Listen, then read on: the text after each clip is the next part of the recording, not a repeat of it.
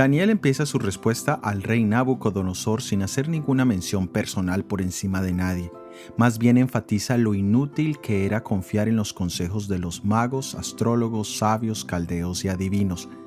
Este pasaje introduce por primera vez a los adivinos, quienes supuestamente podían determinar o decidir el futuro con base a múltiples factores.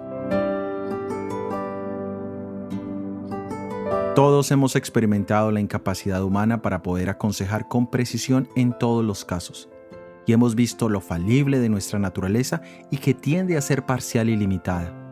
Job dijo, muchas veces he oído cosas como estas, consoladores molestos sois todos vosotros. Job había escuchado las opiniones y consejos de sus amigos, y ahora llega a la conclusión de que eran consejos molestos. Sus opiniones venían de sus propias paradigmas, y lo peor es que se sentían súper seguros de que estaban en lo correcto, y eso los hacía mucho más molestos e importunos. Pero la solución no está en aislarnos y evitar los consejos humanos. Este sería otro extremo del problema. Lo que necesitamos es aprender a bajar nuestras expectativas de las opiniones y sugerencias humanas y confiar más en el consejo sabio de Dios a través de la Biblia y de la oración.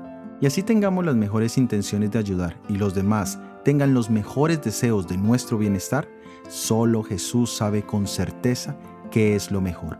Y lo mejor que podemos hacer es estar atentos a su voz. Soy Óscar Oviedo y este es el devocional Daniel en 365 días.